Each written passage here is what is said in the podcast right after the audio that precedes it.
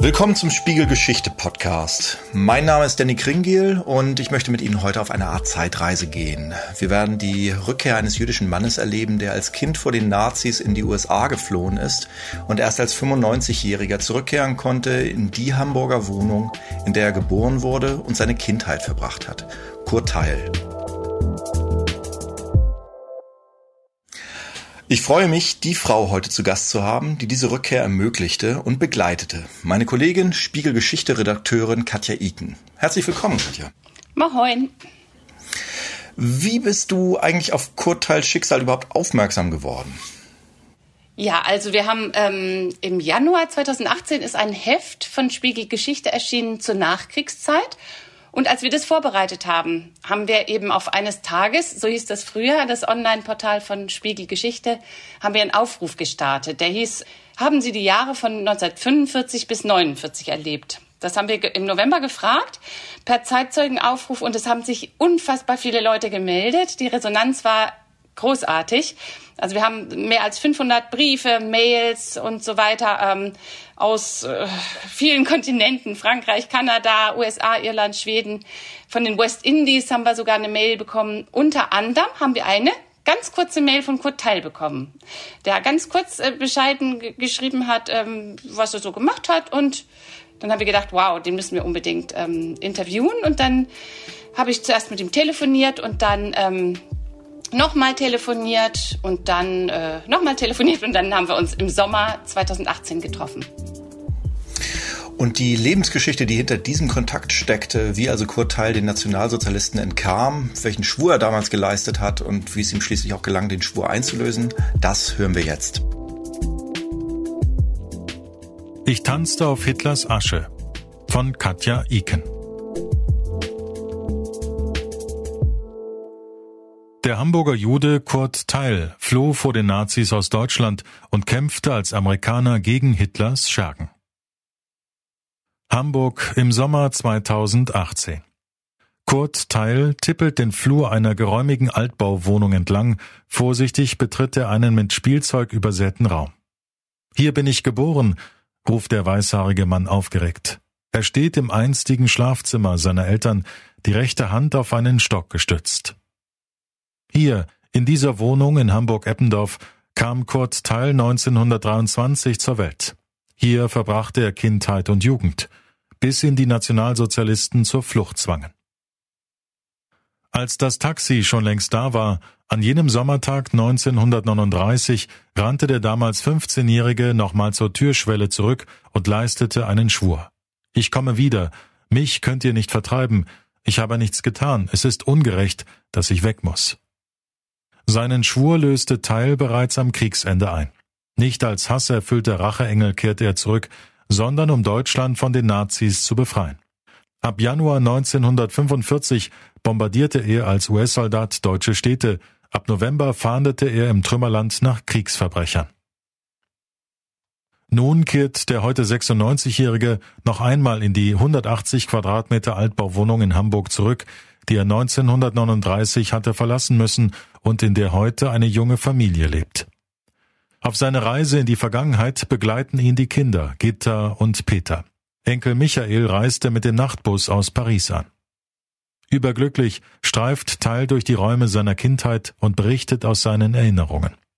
Es ist die außergewöhnliche Geschichte eines Mannes zwischen den Fronten, der vom Gejagten zum Jäger wurde und sein Leben riskiert hat für das, was ihm das höchste Gut ist, Gerechtigkeit. Der kranzförmige Blätterstuck an der Decke, das geriffelte Milchglas in den Türen, vieles in Teils ehemaliger Wohnung ist noch genauso wie damals, als die Familie hier einzog.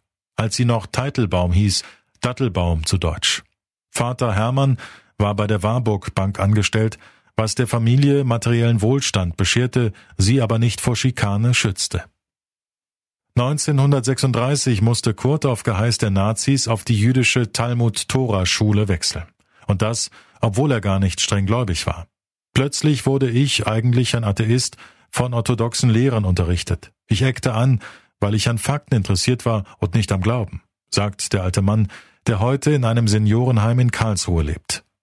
Obwohl er sich gar nicht mit seiner Religion identifizierte, galt Kurt plötzlich als Jude. Wenn er sonntags mit Ranzen durch Hamburg lief, warfen Kinder Steine in seine Richtung. Zweimal marschierte ein SA-Trupp durch die Nachbarstraße und grüllte, wenn's Judenblut vom Messer spritzt, dann geht's nochmal so gut. Kurt ballte die Fäuste und versteckte sich. Trotzdem reckte auch er die Hand zum Hitlergruß, wann immer er musste. Es ging darum, nicht aufzufallen, sagt Heil. Wochenlang fiel die Schule aus, als seine Lehrer nach der Pogromnacht 1938 ins KZ geworfen wurden. Kahl rasiert und abgemagert kehrten die Männer zurück. 90 Tage hatten sie, um das Land zu verlassen. Genauso viel Zeit blieb auch Hermann Teitelbaum. Die Gestapo verdächtigte ihn des Devisenschmuggels, stellte die Wohnung auf den Kopf, drohte mit Inhaftierung. Der Banker ließ sich das Ultimatum schriftlich geben und stellte einen Asylantrag in England. Sohn Kurt und die zwei Jahre ältere Schwester Lotte folgten 1939 per Kindertransport. In Glasgow nahmen sie im Sommer darauf ein Schiff Richtung New York. Es fuhr im Zickzackkurs, weil deutsche U-Boote im Meer lauerten. Das Schwesterschiff war im Juni 1940 versenkt worden. Tausende Menschen waren ertrunken. Erst im Dezember 1941 gelang es auch Mutter Ilse, das begehrte US-Visum zu ergattern. Tausende andere verfolgte Juden, unter ihnen die Familie von Anne Frank, hatten weniger Glück, sie baten vergebens um Asyl. Da die Eltern kaum Englisch sprachen, mussten die Kinder die Familie ernähren. Kurt begann in Pittsburgh, Pennsylvania, als Schuhputzer und Autowäscher. Nach der Arbeit besuchte er die Abendschule, um sein Highschool-Diplom zu machen. Die Familie nannte sich in Teil um, der amerikanischen Faschisten wegen. Hass gibt es überall, sagt der alte Mann. 1942 meldete er sich freiwillig zur Armee. Nach seiner Einbürgerung ließ er sich bei den US Army Air Forces zum Bordschützen ausbilden. Ein Foto zeigt Teil, wie er in einer Geschützkugel hängt, breit lächelnd, trotz der lebensgefährlichen Mission. Von den Soldaten der 8. US-Luftflotte, der auch Teil angehörte, starben mehr als 43.000 Mann. Seine ersten Einsätze flog Teil ab Januar 1945. Die robusten Boeing B-17-Bomber, fliegende Festungen genannt, starteten in England. Seine Crew bombardierte Städte wie Essen, Berlin, Kassel und auch Karlsruhe, die Heimat seiner späteren Ehefrau. Ein Glück, dass Hamburg nicht dabei war, sagt er.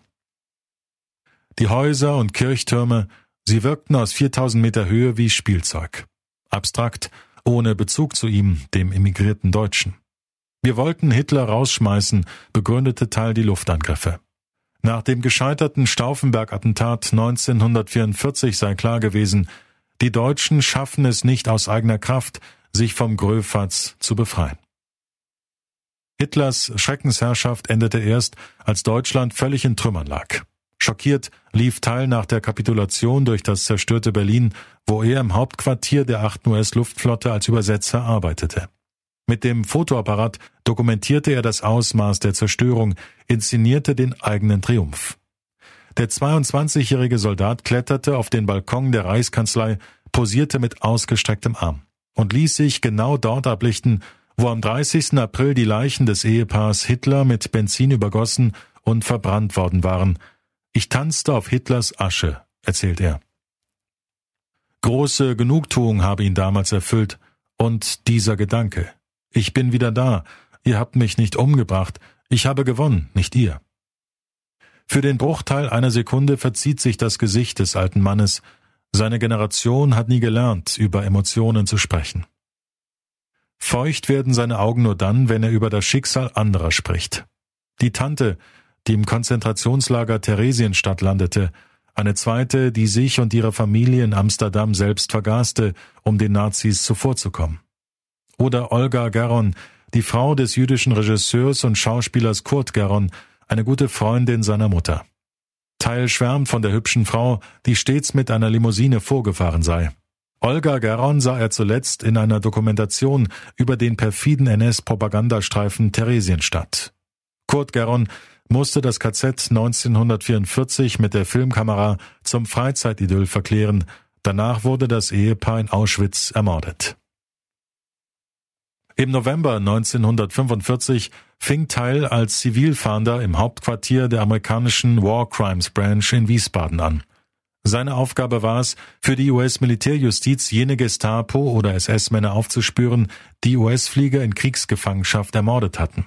Ein Kriegsverbrechen, das laut dem Historiker Georg Hoffmann europaweit bis zu tausend alliierte Todesopfer gefordert hatte. Der einst Verfolgte nahm die Verfolgung auf. Zwei Jahre lang, per Jeep und C-47 Transportflugzeug, jagte er flüchtigen Nazis hinterher.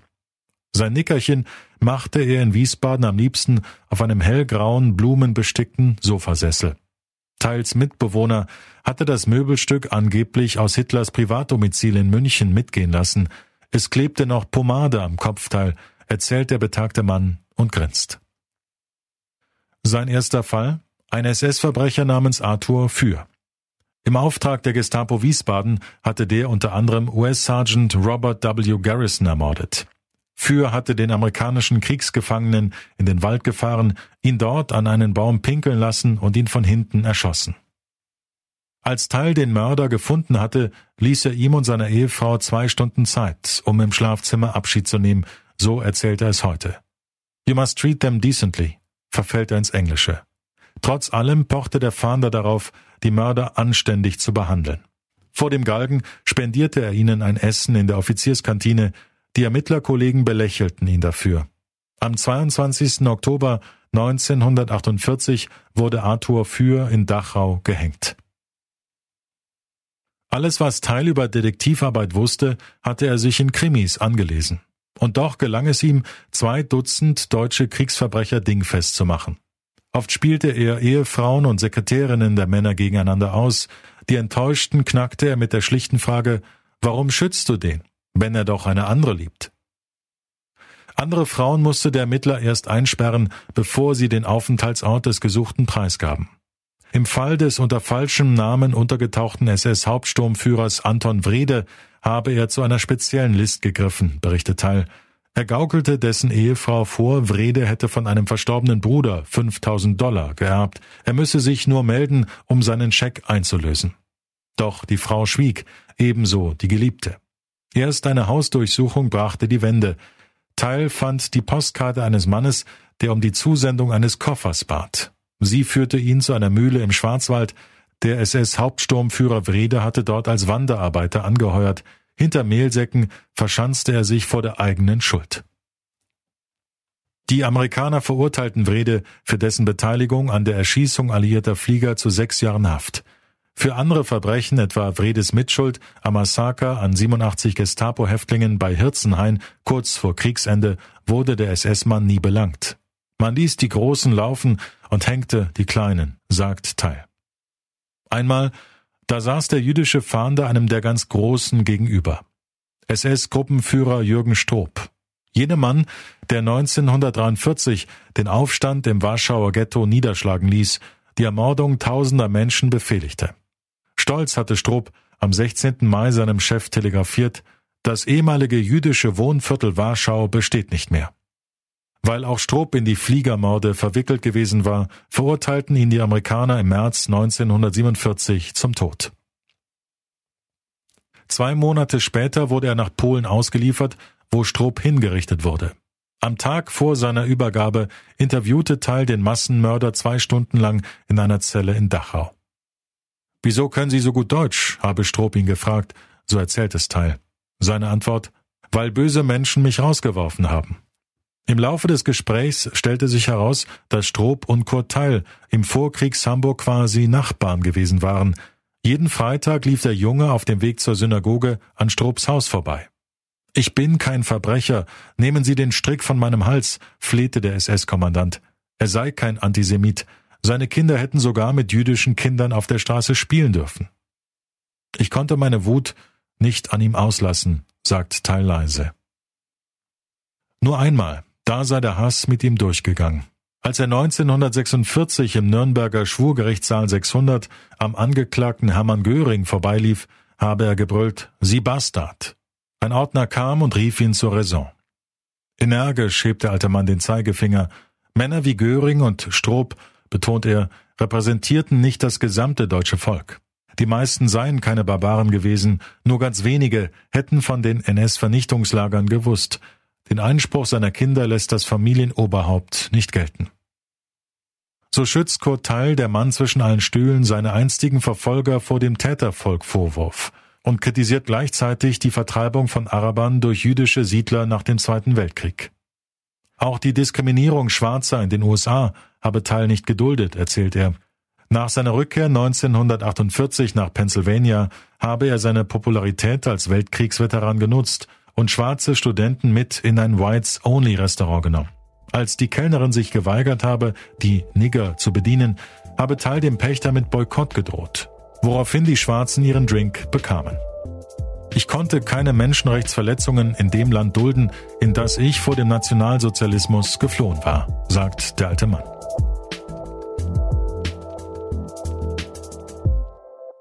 Sie hören den Spiegel Geschichte Podcast. Ich bin Danny Kringel und mein heutiger Gast ist meine Kollegin Katja Iken, die Autorin des Textes, den wir gerade gehört haben.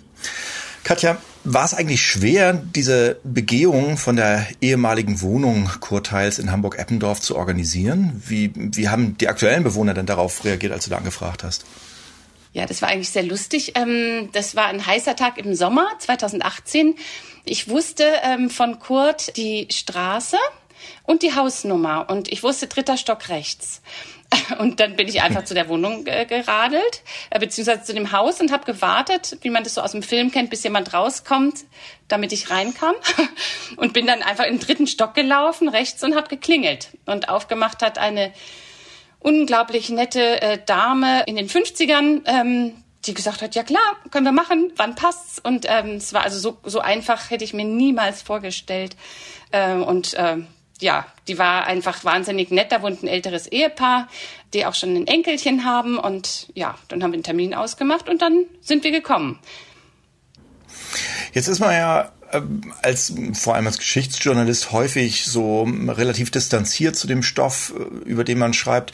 Du bist in dem Fall da ja, so stelle ich mir das jedenfalls vor, Teil des relativ intimen Moments geworden.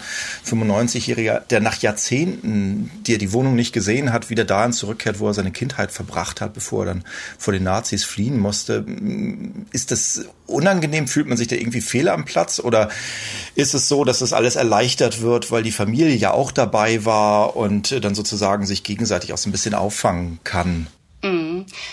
Ja, also erstmal muss ich sagen, ich bin eigentlich nie distanziert, wenn es um, um solche Gespräche geht. Da bin ich oft sehr, sehr beteiligt, aber das war schon sehr, sehr, äh, äh, ja, das war sehr intim. Das ist das richtige Wort. Es war einfach eine sehr persönliche Situation. Ich erkläre kurz das Setting. Es war so, dass also ähm, Kurt eben äh, aus Karlsruhe kam, wo er in einem äh, Alters in einer Altersresidenz lebt. Es kam mit auch der erwachsene Sohn Peter und ähm, die Tochter Gitta und ähm, der Sohn der Tochter. Ähm, der kam also extra mit dem Flixbus aus Paris und war total übermüdet. Ähm, gleichwohl war das eine unfassbar fröhliche Atmosphäre. Die waren einfach äh, richtig aufgeregt, fröhlich ähm, und Kurt äh, sprudelte vor äh, Anekdoten, erzählte und erzählte. Insofern war, fühlte ich mich nicht fehl am Platz. Die haben mich sehr, sehr nett aufgenommen in ihre Mitte und haben mich teilhaben lassen. Also wir waren da ähm, ganz viele Personen, also die Familie, ich, unsere Fotografin und dann noch ähm, die ähm, dort in der Wohnung lebende Familie. Wir saßen am Tisch und haben Kaffee und Kuchen gegessen und getrunken und haben diskutiert und, ähm, und, und Kurt zugehört, wie er eben durch die Wohnung schreitet. Und das war einfach wunder, wunderschön. Es war ein ganz, ganz besonderer Moment. Jetzt sagst du, Kurt Heil, aus ihm ist es sozusagen herausgesprudelt, regelrecht, als ihr gesprochen habt. Du schreibst aber auch in deinem Text, dass es ihm und wohl auch seiner Generation einfach schwer fällt, über Gefühle zu sprechen. War es schwer für dich, ihn dazu zu bringen, sich emotional im Gespräch zu öffnen? Ja, also ähm, jeder Mensch öffnet sich ja so weit, wie er das mag. Und es ist einfach so, dass ältere Menschen nicht so über Gefühle sprechen, wie wir das tun heutzutage. Er hat äh, sehr viel über Gefühle gesprochen, aber vor allem Gefühle der anderen. Also das habe ich ganz oft erlebt im Gespräch mit Holocaust-Überlebenden. Auch als ich zum Beispiel den Max Mannheimer getroffen habe, also einen Mann, der einen Juden, der fünf KZs überlebt hat, der hat mir völlig äh, tapfer seine Geschichte erzählt, relativ unbeteiligt, fing dann aber an zu weinen, als er das Leid jemand eines einer anderen Person mhm. ähm, erzählt hat. Genauso war es bei Kurt auch.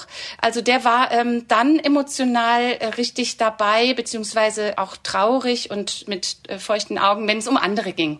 Also um seine Tante, um eine andere Tante, die ihre Familie eben vergast hat, um den Nazis zuvorzukommen, um das Ehepaar Geron, das waren Freunde der Eltern, also Kurt und Olga Geron, der äh, berühmte jüdische Regisseur, die ähm, ähm, vergast wurden. Also da war er sehr emotional. Sein eigenes Schicksal hat er ähm, sehr positiv bewältigt und ja blieb so, wie er war, eben sehr positiv trotz allem. Das ist ja jetzt ein Mensch mit wirklich einem sehr bewegten Leben. Ähm, was würdest du sagen, hat dich persönlich am meisten an der Person Kurt Teil beeindruckt? Ja, der ist unheimlich wach. Also als ich ihn kennengelernt habe, war er fast 95. Ähm, er ist sehr, sehr geistig rege. Er hat einen Humor. Diese, er hat unheimlich schelmische Äuglein, lacht viel. Ähm, der hat fast ein Jahrhundert auf dem Buckel, hat unheimlich viel erlebt, ist immer noch schnell im Kopf, hat ähm, auch ähm, ja sein Leben vor dem NS, also beziehungsweise vor ähm, vor der Rückkehr nach Deutschland ist so wahnsinnig spannend. Also wie tapfer er sich sozusagen. Er ist ja von Deutschland geflohen über äh, Schottland Schottland nach Amerika, hat dort als Schuhputzer äh, die Familie ernährt, hat dann im Abendgymnasium den äh, Highschool-Abschluss gemacht, hat sich hochgearbeitet bis zum Diplomaten irgendwann. Das ist einfach unfassbar tapfer und und ähm, ja, das fand ich, das fand ich toll. Er war, und das ist das Zweite, er war sehr versöhnlich. Trotz allem, was er erlitten hat, eben er hat viele ähm, Familienangehörige im Holocaust verloren und er wurde vertrieben er ist trotzdem sehr versöhnlich. Ähm, das fand ich auch, dieses, dieses Differenzierte fand ich wahnsinnig spannend. Also wir saßen da um den Tisch herum und er hat ähm, seine seine Kinder sagten Mensch, aber die Deutschen müssen das doch gewusst haben und er hat die Deutschen verteidigt in dem Gespräch. Das war sehr beeindruckend. Mhm. Das fand ich als Leser auch bemerkenswert bei dem Text. Also das, naja, ich meine, Mensch muss sozusagen aus seiner, aus seiner Heimat fliehen. Äh, er ist dann später nach Karlsruhe wieder gezogen und er sagt ja auch, Hass, das ist jetzt nichts Deutsches, äh, das hängt nicht an dem Ort und an der Zeit, Hass gibt es überall. Ähm, nun ist es so, dass kurz nach eurem Termin in Hamburg, zweieinhalb Monate später, in Halle sich ein antisemitischer Anschlag auf eine Synagoge ereignet hat. Hattest du vielleicht im Nachhinein nochmal Gelegenheit, mit Kurt Teil darüber zu sprechen? Ja, also er ist 2020 ähm, im, im Corona-Herbst 2020 nochmal nach äh, Hamburg zurückgekehrt. Warum? Weil er einen Stolperstein bekommen hat vor dem Haus, wo er geboren wurde. Das war ein sehr, sehr rührender Moment.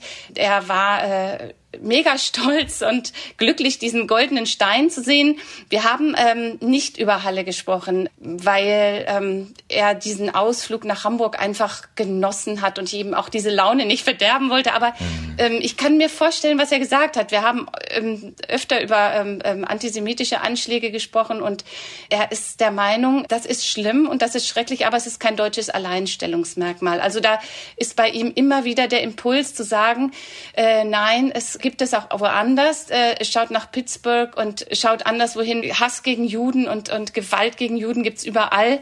Man muss ja auch wissen, die Familie hieß früher Teitelbaum, das heißt Dattelbaum. Und die haben sich, äh, als sie dann in die USA gekommen sind in den 40ern, oder nach in die USA geflohen sind, haben sich umbenannt in Teil, weil sie auch Angst hatten vor Antisemitismus in Amerika. Also das, da höre ich ihn sagen, das gab es überall. Das, da ist er sehr ähm, differenziert. Gleichwohl hat, hat er natürlich ähm, diesen Antisemitismus im Blick und findet es auch äh, völlig verurteilenswert. Aber er, er differenziert eben sehr stark.